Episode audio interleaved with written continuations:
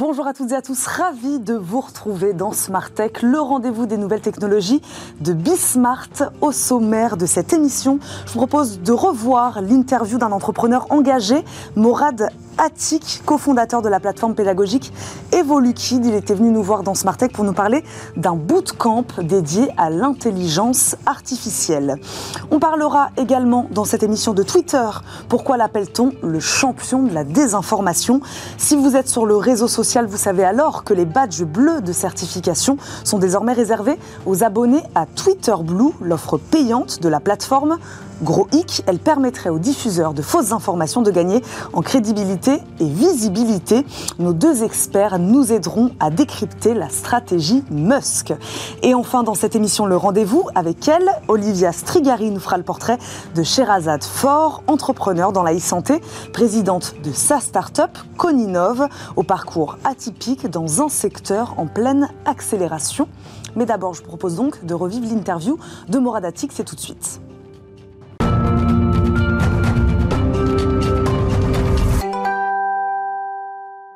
Qu'est-ce qu'il y a? C'est le nom du programme lancé il y a quelques semaines par Morad Attic, cofondateur de la plateforme pédagogique EvoluKids. Il est notre invité aujourd'hui. Bonjour Morad. Bonjour. Merci beaucoup de nous accompagner. Un programme, je le disais, dédié aux étudiants en filière informatique et digitale. Une sorte de bootcamp ou semaine d'apprentissage accéléré sur l'IA, l'intelligence artificielle. Nous recevons d'ailleurs aussi un des participants, Mehmet Ocalan, étudiant en Master 1 Data à l'EFRAY. Bonjour. Bonjour. Bienvenue également sur notre plateau. Morad Attic, comment vous est venue l'idée de ce Le programme Qu'est-ce qu'il y a C'est euh, un, cheminement, euh, c'est du travail euh, qui date depuis, euh, deux ans, en fait. Euh, depuis deux ans, avec, euh, mon frère et, associé Rabat, on a publié un livre qui s'appelle L'intelligence artificielle, tu connais, préfacé par, Luc Julia. Et ça a lancé la dynamique de création de projets autour de l'IA. Et ensuite, on s'est aperçu d'une chose, c'est que les étudiants et les jeunes qu'on accompagnait étaient très bons dans ce domaine-là, euh, ce qui leur manquait, c'était du réseau, de la visibilité. Et deuxième point, mmh. il leur manquait aussi une approche pragmatique et concrète. On veut à travers. C'est quoi une approche pragmatique Ça veut dire Alors, quoi? c'est que on, on, on, fait le constat suivant que les nouvelles technologies sont parfois un peu trop théoriques, euh, non applicatives. Et le programme Qu'est-ce qu'il y a? Il a pour euh, objectif, donc, comme vous le disiez, cette semaine de bootcamp mmh. où on va faire monter en compétence ces étudiants. Mmh. Mais ensuite, c'est tout de suite euh, cibler des prototypes ce qu'on appelle des POC, Proof of Concept, des preuves de concept, des prototypes d'intelligence artificielle, et en plus qui vont servir les collectivités. Donc euh, voilà, donc une approche euh, terrain pragmatique. On va revenir sur les différentes étapes évidemment de ce programme, mais Maître Calan, du coup, je, je, rebondis sur ce que disait Morad. Vous, quel cursus exactement vous suivez, et euh, est-ce qu'il y a de l'IA dans ce cursus? Alors moi, euh, je suis dans une école d'ingénieur informatique à Effray Paris, mm -hmm. en master 1. Et euh, j'ai grandi toute ma vie à, à Grigny. J'aimerais le rajouter, celui-là, parce qu'il euh, n'y a pas beaucoup de, de, personnes qui viennent de, de Grigny et qui sont à Paris et qui sont dans une école d'ingénieur. Mais pourtant, il y a beaucoup de personnes qui réussissent à l'école. Mm. Et euh, oui, j'ai déjà vu de, de l'intelligence artificielle à Effray. Mm. Euh, C'était très spécialisé aussi, mais actuellement, je suis spécialisé plus en data aujourd'hui. Et euh, j'ai vu le programme Qu'est-ce qu'il y a et euh, j'ai voulu rentrer dedans parce que j'ai déjà fait une année d'intelligence artificielle. Mm. Excusez-moi. Euh... Donc les compétences sur l'intelligence artificielle, vous les aviez déjà. Là, c'était une manière de faire des rappels on va dire. Euh, Est-ce que l'intérêt du programme pour vous, et c'est ce que disait Morad, c'est aussi peut-être cette visibilité, cette mise en lumière aujourd'hui aussi? C'est exactement ça. Euh, aujourd'hui, je suis en Master 1. J'ai dû mmh. chercher un stage. J'ai cherché de juillet à décembre euh, un stage. Et euh, j'ai fait à peu près, euh, j'ai candidaté à peu près 400, 400 candidatures. Mmh. Je n'ai, je n'ai rien trouvé. Et à la fin, j'ai envoyé un mail à mon maire, Monsieur Philippe Rio, qu'on remercie énormément, qui est le meilleur maire du monde aussi. et il m'a fait, il m'a fait rentrer en contact avec son groupe de CRM. Le, le, feeling est très bien passé. Aujourd'hui, je travaille à la mairie. Et euh, ce que j'aimerais rajouter, c'est que le problème, c'est le réseau. Mm. Aujourd'hui, avec le programme Qu'est-ce qu'il y a? J'ai du réseau. J'ai euh, par exemple Monsieur Karim Pedro, que je remercie énormément aussi, qui est directeur euh, de qui est directeur de la data et d'intelligence artificielle à, à, la Société Générale. Mm. Aujourd'hui, je l'ai dans mon téléphone, ce, qui est tout à- ce qui est juste incroyable. Euh, je le C'est remercie. ton mentor. C'est mon c'est ton mentor, mentor aussi. Exactement. Ouais. C'est mon mentor pour le projet. On, est, on est trois sur le projet avec euh, Téné Sissé et euh, Emran Assemlal. On travaille euh, sur un projet qui s'appelle C'est du propre. Le, le, le Le projet- prototype IA dont vous C'est ça, parliez, le c'est ça prototype d'IA. Ouais, par territoire, donc il y a sept territoires, on va y Mhm. revenir, mais par territoire, on développe trois POC, trois prototypes. Donc euh, ils sont une dizaine d'étudiants par territoire, de Lens à Marseille, en passant justement par Grigny, euh, cette ville du 91. Bon, on va, on va- vous allez On nous va expliquer justement, Mehmet, ce, ce- ce- ce prototype sur lequel vous travaillez. Donc, Mourad, sept villes aujourd'hui, sept territoires concernés par ce programme Qu'est-ce qu'il y a? 10 étudiants, c'est ce que vous disiez euh, à peu près par territoire. Euh, donc voilà, première étape, le bootcamp. On, on forme, euh, on monte en compétence sur ces enjeux de l'intelligence artificielle. Ensuite, on travaille sur un prototype IA. Quel est le rôle, vous avez commencé à le dire, des collectivités, des villes, justement là-dedans? Pourquoi elles, elles ont un intérêt justement à s'investir dans ce programme? Donc plus généralement, euh, ce que je veux, je veux resituer, c'est euh, c'est, euh, l'intérêt pour toutes les parties prenantes. Mm. Je voulais un programme qui soit certes axé sur les étudiants, sur la mise en, en- en- en lumière, oui, mais je voulais que les parties prenantes, que ce soit les, les collectivités, les étudiants et les grandes entreprises, ils tirent un bénéfice. Donc l'étudiant, comme on le voit, euh, l'intérêt il est, il est double, Mm. mettre en pratique des connaissances euh, et rentrer en réseau avec des grands groupes qui sont Société Générale, L'Oréal, SAP, euh, VO2 Group, euh, UPS, Nestlé, Publicis France, etc. Je voulais aussi que euh, la collectivité bénéficie de ce travail-là. C'est des étudiants qui sont quand même en Master 1, Master 2 dans la data, dans l'IA, la cybersécurité. Ils ont beaucoup de compétences et qui les mettent au service de leur territoire, qu'ils soient contributifs. Euh, et ça, c'était important. Donc, un des objectifs de- du programme Kessia, c'est de dynamiser l'innovation dans les territoires. Et ça, euh, à l'heure où on entend beaucoup parler de ces nouvelles technologies-là, je dis qu'il faut que ces technologies, dont l'intelligence artificielle, atterrissent dans les territoires, dans les collectivités, euh, voilà, de manière euh, la plus éthique possible. Donc ces jeunes, ils discutent avec euh, les maires, avec, avec la ça. collectivité. Euh, voilà, vous avez besoin de quoi? Alors, Et puis nous, on peut travailler sur un projet d'intelligence artificielle qui va vous aider sur la partie transport, mobilité, peu importe. Exactement. On a ciblé plusieurs thématiques. On a un thème autour du cyberharcèlement, Mmh. donc où il y a des, des groupes d'étudiants qui travaillent sur un chatbot intelligent dans les groupes Discord euh, pour les collégiens et les lycéens pour euh, faire de la prévention autour du cyberharcèlement. On a le POC qui s'appelle C'est du propre qui a pour vocation à... euh, à- bah, D'ailleurs, tu vas l'expliquer. euh, Allez, Mehmet, expliquez-nous en quoi consiste C'est du propre. Le projet C'est du propre. Euh, ça consiste à détecter les déchets dans les rues et à les trier euh, informatiquement, bien sûr. Tout ça se fait par l'intelligence artificielle. Et à les trier pour ensuite faciliter à la collectivité locale de, de pouvoir euh, s'adapter en fonction de ces déchets. Par exemple, euh, s'il y a des, euh, des éboueurs qui peuvent passer par là, qui peuvent optimiser le trajet, qui peuvent faire euh, certaines choses qui peuvent être écologiques, eh bien, euh, tout- on est, on est preneur. Donc ça, c'est un sujet que vous aviez discuté avec la collectivité. C'est un besoin pour eux, ce sujet-là des déchets? C'est un projet euh, que c'est qui s'est présenté par la- le programme Qu'est-ce qu'il y a, Mm. excusez-moi. Je suppose qu'ils ont, qu'ils ont déjà parlé avec Mm. la mairie, parce Yes. que moi je n'étais pas là à ce moment-là. Mm. Moi j'étais juste avec euh, la personne qui, qui, qui était là pour nous aider sur ce projet-là, qui, qui, qui nous aidait à faire les verticales de, de ces projets. Et euh, ensuite, pour répondre euh, à nos besoins, à nous, Mm. pour, pour, pour comment dire, pour répondre au, au mieux à la Mm. problématique. c'est ça, au mieux à la ça, problématique. ouais. Merci. Les différentes problématiques, donc vous disiez, ça peut dépendre, ça peut être tous les sujets possibles. Alors, pour l'instant, on a fléché cinq thématiques. D'accord. Euh, chaque territoire travaille sur, euh, sur trois POC. Donc c'est quand même un, un programme qui se terminera au mois de juin avec une cérémonie de clôture à la Banque des Territoires. Je tiens à le rappeler, la Mm. Banque des Territoires soutient ce projet-là, euh, dynamiser l'innovation dans les territoires. Et on va, du coup, ce programme va accoucher de 21 POC, 21 expérimentations euh, de l'IA. C'est un projet qui est unique euh, en Europe, euh, avoir cette dynamique-là de formation, mais surtout d'expérimentation. Et la, et la vision d'Evoluki, d'ailleurs, c'est ensuite, dans les prochaines années, c'est d'accélérer dans, ces- dans, cette voie-là. Moradatik, vous parliez de l'intérêt de ce programme pour toutes les parties prenantes tout à l'heure, un intérêt aussi pour les entreprises. Vous avez donc des entreprises partenaires, dont Société Générale, justement. Comment vous êtes allé les chercher, ces entreprises? C'est vrai qu'on dit beaucoup aujourd'hui qu'elles sont en recherche hein, de compétences, de candidats sur ces sujets-là. Elles recrutent beaucoup. Euh, voilà, expliquez-nous comment vous êtes allé les chercher, euh, comment ça marche, le lien, voilà, comment Mehmet s'est retrouvé en contact aussi avec, euh, avec un avec un membre de la Société Générale. Expliquez-nous un peu tout ça. Ces, ces grandes entreprises que, que j'ai citées, là, de la Société Générale, euh, SAP, L'Oréal, Publicis, Nestlé, VO2 Group, Tata Consultancy Service, il faut que j'en oublie personne, et, UPS, euh, je crois que j'ai tout dit. Euh, derrière, ces, derrière, ces, grands noms, il y a des personnes, tout simplement. Et j'ai simplement présenté ce, ce programme mm. avec un double, un triple intérêt à ces personnes-là. On a parlé euh, euh, avec le cœur. Je pense que c'est important. On, met, on parle beaucoup des nouvelles technologies, mais derrière, il y a tout simplement des personnes qu'il faut convaincre et qu'il faut montrer ce double ou triple intérêt. Euh, avoir un impact sociétal, c'est important. Mmh. Avoir un impact, un, impact écologique, mmh. c'est important. Et avoir aussi un, impact sur les humains. Il disait, Mehmet, il a le numéro mmh. de M. Perdreau, qui est le directeur data et DIA de la Société Générale. Euh, c'est une trace indélébile. Il n'oubliera jamais. Monsieur Perdreau euh, s'enrichit aussi par, à travers ce, projet-là.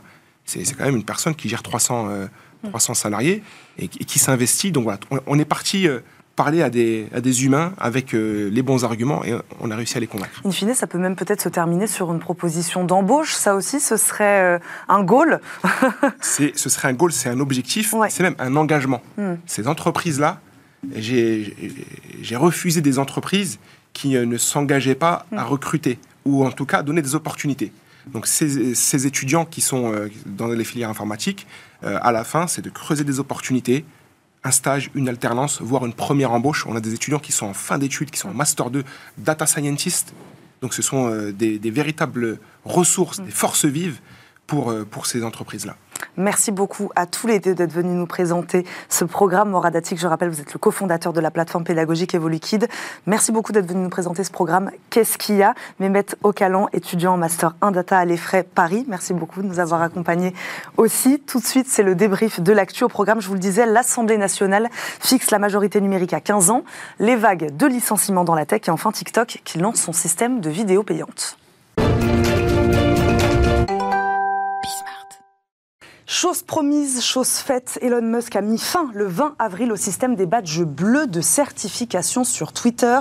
Vous savez, il permettait de distinguer les comptes authentiques des personnalités publiques, des médias, des entreprises. À partir de maintenant, seuls les abonnés à Twitter Blue, l'offre payante, peuvent arborer le macaron d'authentification sur leur profil. Un changement qui inquiète, notamment parce qu'il pourrait contribuer à la désinformation, déjà bien présente hein, sur le réseau social. S'il suffit de payer pour être certifié, alors tout le monde est-il légitimé? On en parle aujourd'hui avec Olivier Lascar, rédacteur en chef de Science et Avenir et auteur d'une enquête, enquête sur Elon Musk, l'homme qui défie la science aux éditions Alizio. Bonjour Olivier Lascar. Bonjour. Merci beaucoup de nous accompagner aujourd'hui dans Smart Tech avec plaisir. Euh, nous accompagne également Jean Catan, secrétaire général du Conseil national du numérique. Bonjour. Et bienvenue à vous également. Euh, un mot d'abord peut-être sur la genèse de ce passage au payant pour la certification. Est-ce que cette décision, est-ce que c'est une décision purement économique? Ça c'est ma question. Pour sauver Twitter, c'est ce qu'on a dit aussi. Ou est-ce que vous y voyez autre, chose, autre chose de la part d'Elon Musk? Peut-être une autre ambition, Olivier Lascar, vous qui avez un peu enquêté sur ce personnage alors, euh, il y a un aspect économique certain, c'est-à-dire que Elon Musk a payé Twitter fort cher, 44 hein, milliards de dollars si je ne m'abuse. Il a déclaré récemment que l'entreprise avait perdu au moins la moitié de sa valeur euh, en un an, simplement. Donc, il est à la recherche d'argent frais, c'est certain. En revanche, il n'a pas euh, l'obsession de faire de Twitter une entreprise rentable s'il a racheté Twitter, c'est pas pour faire de l'argent, à mon avis. C'est surtout parce que Twitter, c'est un levier formidable de communication pour ses autres activités. Il faut se méfier d'un effet de loupe avec euh, l'affaire Twitter euh, euh, qui est effervescente depuis plus d'un an, parce que on a l'impression que le cœur d'activité d'Elon Musk, on pourrait avoir l'impression que le cœur de son activité c'est Twitter. C'est pas du tout le cas. Musk, c'est un entrepreneur qui a au centre de son activité, le spatial, c'est SpaceX, c'est son obsession. À côté de ça, il y a euh, Tesla, évidemment, il y a Neuralink, il y a d'autres entreprises. Tesla, c'est celle qui lui ramène de l'argent, mais son obsession, c'est SpaceX. Et avec Twitter, il va, comme l'ont toujours fait finalement des entrepreneurs, des géants, des capitaines d'industrie dans le passé, il a un instrument de communication formidable pour pousser ses activités industrielles. Vous, qu'est-ce qui vous a poussé à enquêter sur ce phénomène Musk? Travaillant dans un média comme Science et Avenir, on ne peut pas euh, couper à Elon Musk. Et moi, je suis quelqu'un de normal, c'est-à-dire que je suis passé par euh, tous euh, les états d'âme par rapport à lui. Quand, quand, je le vois surgir il y a une dizaine d'années à peu près avec l'Hyperloop, où il dit, ben voilà, mes ingénieurs de SpaceX et de Tesla ont fait un livre blanc, c'est-à-dire une sorte de, de, de, de compilation de solutions techniques qui permettrait de mettre au point l'hyperloop, c'est-à-dire un projet de train qui circulerait dans des tubes sous vide aussi vite que l'avion. C'est l'effervescence mondiale. On se dit, ce type-là est génial. Quand on creuse un peu, on se rend compte qu'il n'a pas inventé du tout le principe de l'hyperloop, qu'il ne fonde pas lui-même une entreprise d'hyperloop, et que s'il fait ça, c'est surtout pour enquiquiner euh, l'État de Californie qui a choisi de faire un TGV pour relier les grandes euh, métropoles de la côte ouest, ce qui ne lui plaît pas du tout pour des raisons euh, X et Y. Donc c'est du Musk tout craché. Néanmoins, il y a quand même de la technicité derrière. Donc on se dit c'est un personnage intéressant. Quelque temps après, il dit ben voilà, je suis en train de développer un lance-flamme avec mon autre société The Boring Company. On se dit c'est complètement débile. Je veux plus entendre parler de ce type-là. Mais c'est c'est le piège qu'il nous tend, Elon Musk. Parce qu'il fait, il joue, il joue à l'imbécile alors qu'il ne l'est pas du tout, et alors qu'il a proposé des solutions techniques comme la fusée réutilisable, la fusée de Tintin, la fusée qu'on peut tirer une fois et réutiliser la coup d'après, qui sont des idées dont l'industrie du spatial ne voulait pas et qu'il a réussi à imposer et qui changent la donne. Et on voit que Ariane 6 va arriver avec euh, déjà énormément de difficultés parce qu'ils n'ont pas choisi cette solution euh, technique-là. Mm. Donc Elon Musk est un personnage qui mélange les contraires, mm. qui provoque des réactions noires ou blancs. On l'adore ou on le déteste, alors que ça devrait être tout le contraire on devrait plutôt regarder tous les dégradés du personnage parce mm. qu'il y a des éléments qui sont très intéressants. Jean Catin, est-ce que vous faites le même constat qu'Olivier Lascar? Euh, Comment on lit justement ces projets scientifiques très ambitieux, très disruptifs? Et ce rachat de Twitter bah, Je pense qu'il y a peut-être l'entrepreneur aussi qui voulait prouver un petit peu au monde qu'il était capable de faire quelque chose avec une entreprise qui n'allait pas forcément euh, très très fort. Et de venir avec un évier comme ça aussi, c'est une manière de provoquer et de montrer un petit peu le patron qu'il est. C'est-à-dire, voilà, moi je viens dans une euh, entreprise qui est en train de couler. Peut-être que ça va être encore plus le chaos, mais vous allez voir, je vais y arriver. Et donc aujourd'hui, en fait, plus il glorifie quelque part les difficultés, plus il glorifie sa potentielle reconquête d'avenir il faut voir un petit peu tout le narratif qu'il est potentiellement en train de tisser sur le temps long. Et c'est vrai qu'il y a un, potentiellement un piège qui nous est tendu à regarder chaque fait, chaque jour. Mm. Et on pense à tous les journalistes quand même qui doivent chroniquer jour après jour la vie d'Elon Musk. C'est mm. quand même très compliqué. Mm. Et donc, en fait, ce qu'il faudrait faire, c'est vraiment prendre une focale un petit peu plus distante et, et, voir l'ensemble du projet. Et c'est vrai qu'on se retrouve face à des dynamiques qui sont euh, quand même assez intéressantes. C'est-à-dire comment est-ce qu'on convertit le business model d'une entreprise euh, qui aujourd'hui est basée sur l'économie de l'attention. Comment est-ce que potentiellement on reprend comme quelque chose comme Twitter Blue, donc cette formule d'abonnement qui préexistait à son arrivée hein, sur le territoire américain, qui était, était embryonnaire mais qui était bien là, pour vraiment transformer le modèle économique du réseau social? Comment est-ce qu'il s'en sert aussi pour agréger potentiellement un écosystème peut-être éditorial, pourrait-on dire, pour pas dire euh, idéologique, autour de lui. Hein, ce lien entre politique et économie a toujours été très présent euh, aux États-Unis. Voilà, c'est euh, Rockefeller. C'est euh, comment est-ce que l'État a adopté les premières lois antitrust contre des projets de très grands entrepreneurs qui menaçaient le terrain politique. Donc il faut vraiment resituer ça sur euh, le temps très long. Parce que la désinformation, on n'a pas attendu Elon Musk pour en parler sur les réseaux sociaux. En tout cas, là, c'est une étude de l'Integrity Institute qui montre que Twitter fait partie des réseaux sociaux qui véhiculent davantage de désinformation par rapport aux autres plateformes. Olivier Lascar, c'était déjà le cas avant aussi, comment vous l'expliquez On va peut-être parler justement du fait que, que cette certification euh, accentue ce phénomène. En tout cas, euh, voilà, comment on explique qu'un réseau social comme Twitter, c'est un des réseaux sociaux qui véhicule en effet le plus de mauvaises informations, de fausses informations Alors, il a été construit comme ça. C'est vrai que c'est très intéressant ce que vous dites là, parce qu'il ne faudrait pas croire que le Twitter d'Elon Musk est fondamentalement différent de celui qu'on a connu avant lui Twitter est un lieu où les extrêmes sont extraordinairement visibles parce que c'est un parce qu'on sait que ça a été étudié hein, par des sociologues, par des spécialistes de l'informatique. Les commentaires les plus clivants, les plus tranchants, sont ceux qui entraînent le plus de euh, un mécanisme de viralité finalement. Absolument. C'est ces postes-là qui vont. Euh, Parce que justement, soit on a envie d'aller dans leur sens, soit on est horrifié et on explique pourquoi. Hum. Donc ce sont des commentaires, ce sont des posts, ce sont des articles qui gagnent de plus en plus de, vues, parce que c'est ça ce phénomène de, de viralité. Hum. C'est la prime au plus riche à chaque fois. Donc évidemment, c'est pas un réseau où le commentaire pondéré, circonstancié, va faire florès. Par ailleurs, quelle est la condition de base de Twitter? C'est ce nombre de caractères. Ce qui est extrêmement stimulant d'un mm. certain point de vue, parce que ça, ça, entraîne, ça oblige à euh, synthétiser. à faire que sa pensée mm. va à l'essentiel, etc. Mais d'un autre côté, évidemment, la subtilité euh, n'est pas de mise mm. dans ces conditions-là. Donc c'est un réseau social qui entraîne au, clivage. Moi, j'avais un interlocuteur pour, pour le livre qui m'avait dit euh, Twitter, c'est une c'est une rivière qui coule en bas de chez moi. Euh, de temps en temps, je me, pose euh, sur le bord de la fenêtre, je la vois couler. Il y a parfois de jolies choses qui coulent dessus, il y a des jolies fleurs posées dessus. Mais à d'autres moments, euh, bah, c'est assez cracra. sur ce mécanisme de viralité propre hein, à cette plateforme Twitter, Jean Catan, et peut-être donc pourquoi, ensuite on répondra à cette question, pourquoi la certification payante donc serait-elle une aubaine pour les comptes donc à l'origine de, fake news? Déjà sur cette viralité des posts potentiellement les plus clivants, il y a une expérience que chacun peut faire, c'est comparer le flux qui est le flux intitulé pour vous en haut de l'application, c'est-à-dire le flux de recommandations algorithmiques et le flux avec vos abonnements. Donc c'est là où vous avez un ordre chronologique en fait des postes sans que l'algorithme n'intervienne dessus. Et donc et là vous voyez c'est deux salles deux ambiances déjà. C'est-à-dire que vous avez une ambiance où vraiment enfin en fait vous avez que de l'achoppement, du cynisme, de la conflictualité. De l'autre bah en fait ça dépend intégralement de ce que vous avez choisi euh, comme, euh, comme, enfin, comme compte euh, à suivre. Et donc, en fait, vous avez deux ambiances totalement différentes. Donc, on se voit bien que le, le modèle lui-même est fait sur cette dynamique-là. C'est-à-dire que, voilà, si vous avez quelque chose d'un peu violent, un peu tapageur, notre attention est directement attirée dessus. Je crois que TikTok fonctionne à peu près de la même manière avec ce For You pour toi et, euh, et, donc fait partie également avec Twitter, en tout cas des réseaux sociaux et des plateformes. C'est un peu différent, en tout cas qui, qui, qui accentue aussi ce, ce, phénomène. Alors l'importance en effet euh, de la recommandation algorithmique est vraiment euh, ce qui a fait un facteur distinctif de TikTok, hein. c'est-à-dire que cette connaissance fine de l'usager, c'est ce qui lui a vraiment permis de, de monter très très haut.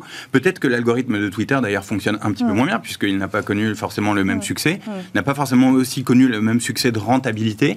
Alors donc vient cette formule d'abonnement, de certification en quelque sorte euh, des abonnés qui payent 8 euros par mois euh, sur le réseau et qui se trouve du coup, parce que c'est quand même ça qui est fondamental, qui se retrouve euh, propulsé, si vous voulez, en, tête de, pont, et donc qui se retrouve favorisé par l'algorithme. C'est-à-dire qu'on a un mécanisme maintenant de, de ligne à haute vitesse pour ceux qui ont payé. Donc la certification permet d'être oui, d'être plus vu. Oui, c'est un boost euh, terrible.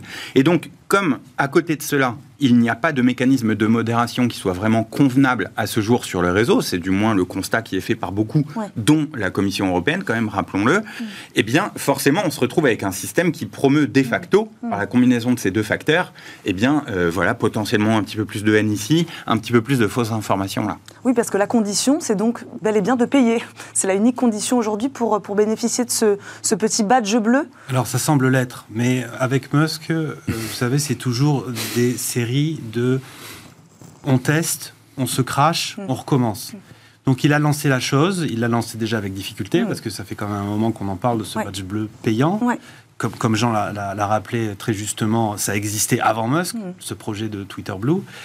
Euh, donc aujourd'hui, il semble bien quand même néanmoins que euh, si on paye, on a le droit au badge. ce qui veut dire qu'on passe d'une situation où précédemment, quand on était euh, quand on était qui on était hmm. bien euh, dans la sphère publique, hmm. hein, une entreprise, une institution, institution un homme ou une femme politique, entrepreneur, etc. On avait ce badge bleu parce que Twitter, d'une façon assez opaque aussi, déjà à l'époque, hein, hmm. c'était une boîte noire. moi, j'ai eu le badge bleu. j'ai des camarades qui ne l'avaient pas. je ne sais pas pourquoi. Je l'ai plus aujourd'hui. Mais euh, à l'époque, c'était opaque. Aujourd'hui, il suffira de payer pour, euh, pour, euh, pour l'avoir. Ce qui veut dire que n'importe quelle usine de fake news pourra sortir Mm. le carnet de chèques. Pour eux, 8 euros, 8 dollars par mois, euh, c'est c'est rien du tout. Et euh, ils s'achètent une, une légitimité. Ouais. hein, voilà. Ça pose problème. Ça pose problème parce que ça veut dire qu'un média euh, qui se prétendra Science et Avenir alors qu'il n'est pas Science et Avenir, s'il Ouais. paye le badge bleu, a priori, il pourra l'avoir. On va voir très vraisemblablement que dans la mise en application de- du dispositif, ça ne se passera pas comme ça, Ouais, parce ouais. que Musk ne pourra pas jouer ce jeu-là. Il y a le- la question de la modération et de la Commission européenne. Les règles de- du DSA euh, qui rentrent en application et qui imposent une modération des commentaires qui incitent à la haine, cette règle, elle va s'appliquer pour tout le monde, y compris pour Twitter. Et si Musk ne la respecte pas, il aura petit a de fortes amendes, et puis petit b, il sera interdit sur le territoire européen. Européen. Hmm. Et ça, il ne peut pas se le permettre. On va continuer à parler de, de régulation, juste sur ce que vous venez de dire, Olivier Lascar, sur cette création de faux comptes, cette usurpation d'identité, Mm. presque un faux Science et Avenir, un faux Conseil national du numérique. C'est ça qui va se passer, en fait? Non, bah, on peut espérer que non, mais c'est déjà le cas pour certains, Ouais. euh, certaines personnes, et on a eu pu avoir la preuve comme ça de gens qui se sont amusés entre guillemets à créer des faux comptes pour montrer un petit peu la, la dynamique. Mm. Et c'est vrai qu'elle est potentiellement très dangereuse. Voilà, il y a des institutions publiques aussi, euh, donc comme le Conseil par Ouais. exemple, qui ont perdu leur badge bleu. Bon, c'est très bien. Il y a une Mm. politique maintenant qui consiste à demander des badges officiels, puisque l'on peut demander des badges pour les autorités gouvernementales. Ouais. Donc c'est un autre mode d'authentification. Et voilà, on va être dans la construction, dans le chaos. C'est le scénario le plus optimiste qu'on puisse avoir. L'autre, bah, c'est finalement que ce soit euh, complètement le désordre et finalement que personne s'y retrouve.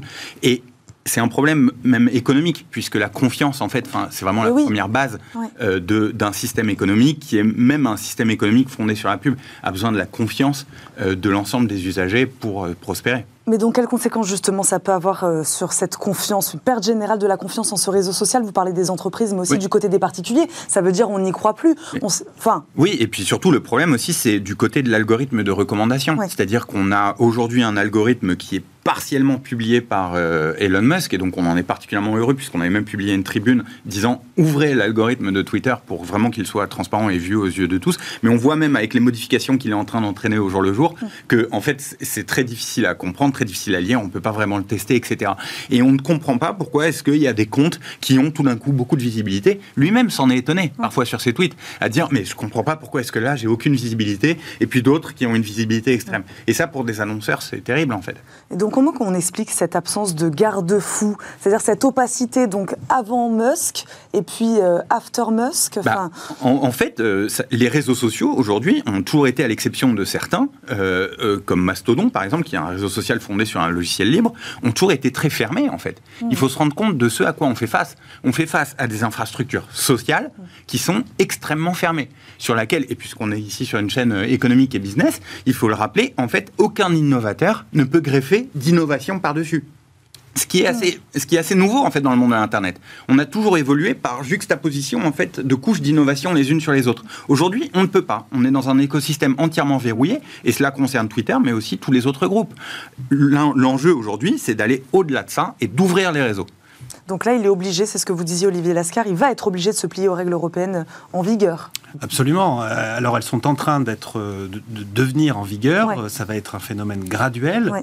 Euh, mais euh, alors elles imposent un- un- une, un- une bonne modération. Elles imposent aussi que des audits puissent être faits dans les sociétés de tech en question, euh, chez ces réseaux sociaux. Ça veut dire qu'ils ouvrent littéralement les portes de leurs serveurs à des consultants extérieurs qui seront mandatés par la Commission européenne pour que ceux-ci puissent dire les données sont bien euh, traitées, sécurisées, la modération est faite comme ci, comme cela. Si Twitter ne le fait pas, il n'y aura pas une jurisprudence Twitter. Le- le- le- je crois que la, la pire des choses qui pourrait se passer, c'est que les amendes ne soient pas euh, suffisamment conséquentes Ouais. pour faire euh, frémir l'oiseau bleu. Et dans ce cas-là, euh, Musk préfère payer plutôt que de euh, respecter les règles. Mais ce serait catastrophique pour l'image de l'Europe.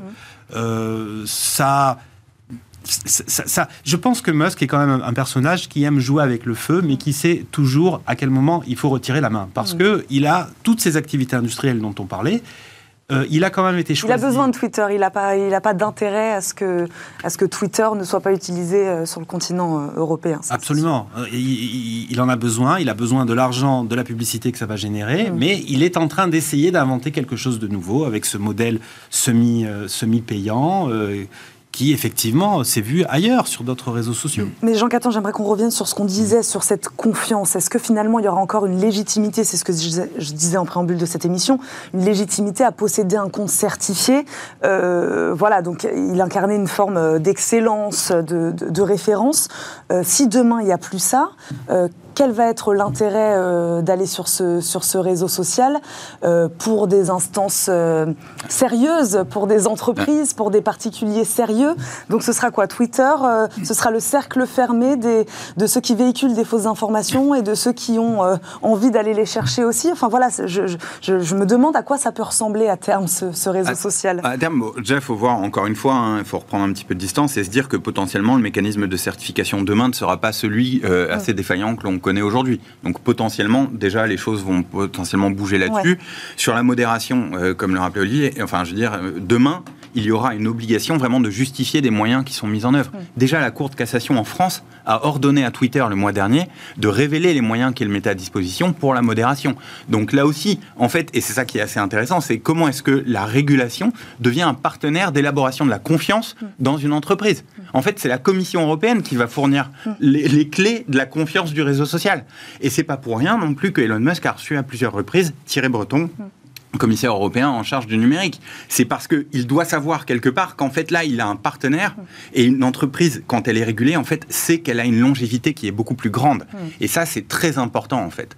Et c'est peut-être c'est le paradoxe, hein. c'est de la régulation que viendra peut-être la confiance. Dernier point, euh, donc son argument de liberté d'expression qui, qui séduit hein, beaucoup ne marchera pas euh, éternellement, Olivier Lascar. Il m'a toujours semblé que cet argument était euh, l'un de ces contre-feux qu'il allume régulièrement pour déplacer le débat sur autre chose. Je prends un exemple encore avec le spatial. Il parle tout le temps de la colonisation de Mars. Aller sur Mars, c'est un vrai projet de SpaceX. Mais en parlant de ce projet qui est très clivant lui aussi, puisque les scientifiques disent qu'on ne pourra jamais coloniser Mars, vu les conditions de Mars en tant que planète, en déplaçant euh, le euh, débat là-dessus, il provoque beaucoup d'émotions, il provoque beaucoup euh, de clash, et ça permet de ne pas parler de la vraie colonisation qu'il a opérée en orbite basse de la Terre pour y installer ses satellites Starlink, dont on s'est rendu compte finalement qu'ils étaient là une fois qu'ils étaient installés. Alors ils n'y sont pas tous, mais une fois qu'une grande partie d'entre eux étaient installés. Aujourd'hui, avec Twitter et en disant moi je fais ça pour la liberté d'expression, il permet de ne pas se focaliser sur euh, ces questions de monopole, parce qu'on a cet homme qui maintenant possède euh, euh, le spatial, l'automobile, Neuralink. Neuralink, on en parle très peu, mais c'est quand même incroyable ce qu'ils sont en train de faire.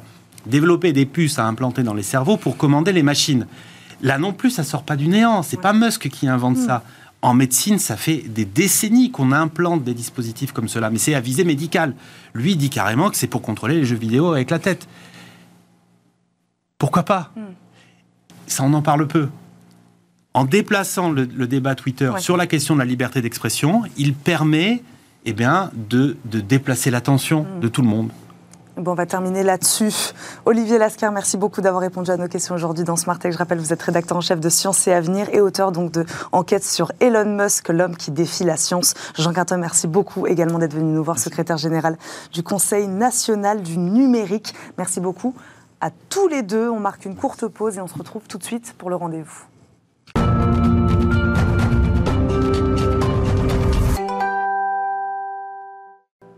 Parti pour le rendez-vous avec elle. Olivia Strigari, cofondatrice des Informels, nous accompagne en visioconférence. On la connaît bien dans Smart Tech. Bonjour Olivia. Bonjour Eva. Merci beaucoup de nous accompagner aujourd'hui. Vous êtes venue nous parler de Sherazade Fort, présidente de Coninov, une entreprise spécialisée, je le disais, dans les services dédiés à la santé. L'application, euh, elle s'appelle Secora. Voilà, pourquoi vous avez pensé à elle? Pourquoi c'est elle que vous avez voulu nous présenter aujourd'hui, Olivia? Alors, parce que d'abord, euh, Sherazade m'a été présentée par une connaissance commune, et puis après avoir échangé avec elle, j'ai trouvé qu'elle complétait parfaitement le triptyque que j'avais initié avec les deux autres femmes euh, investies dans la santé dont j'ai parlé précédemment euh, dans les deux dernières émissions. Et son parcours aussi est assez, assez inouï, puisqu'avant d'arriver dans l'entrepreneuriat et dans la santé, elle a eu une très longue période de carrière dans d'autres industries, notamment dans la téléphonie mobile. Et euh, vous allez vous demander euh, comment elle a atterri dans l'univers de la santé et celle des femmes en particulier. Alors je commence par le début. Elle a grandi à Argenteuil, dans la banlieue parisienne. Et à l'époque, on ne lui parle pas du tout euh, de, grand, de prépa aux grandes écoles, même si elle a beaucoup, beaucoup de facilité pour ses études. Et, euh, et elle ne trouve pas d'application directe euh, professionnelle dans ce qu'on lui propose à l'université.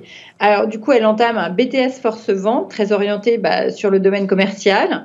Et elle est embauchée euh, très vite dans la téléphonie mobile exactement dans une filiale de Vodafone et dans un contexte de marché de téléphonie en pleine expansion. Euh, alors, elle saisit un peu toutes les opportunités de poste qui vont s'offrir à elle. Elle y entre comme conseillère clientèle. Et puis, lorsque le marché du mobile explose, euh, on est vers 2005-2006, euh, le marché est vraiment en pleine croissance. Vodafone devient Coriolis et elle gravit les échelons et sert en sorte d'avant-poste pour tous les déploiements euh, qui vont euh, s'ouvrir avec la téléphonie, mobile, notamment tout ce qui touche à la relation client, le marché de B2B, puisqu'il faut équiper de nombreuses entreprises en téléphonie mobile et, et créer des flottes de mobilité dans les entreprises, le marché VIP avec les entrepreneurs, les grands PDG et les grands comptes. Et puis elle commence à piloter les formations Merci qui vont préparer les forces commerciales et celles des services après-vente jusqu'à devenir, bah, à la fin de sa carrière chez, euh, chez Vodafone Coriolis, euh, directrice de la formation et de la performance commerciale du groupe. Donc autant vous dire qu'elle a atteint un très haut poste. Elle y passe plus de 16 ans et demi. C'est une très longue carrière, comme on n'en fait euh, plus aujourd'hui. À la fin de ce long cycle, elle est un peu essorée, elle a envie de changer d'air, elle a envie de changer d'industrie. Et puis, comme elle dit dans son interview, elle est imprégnée de monoculture Vodafone.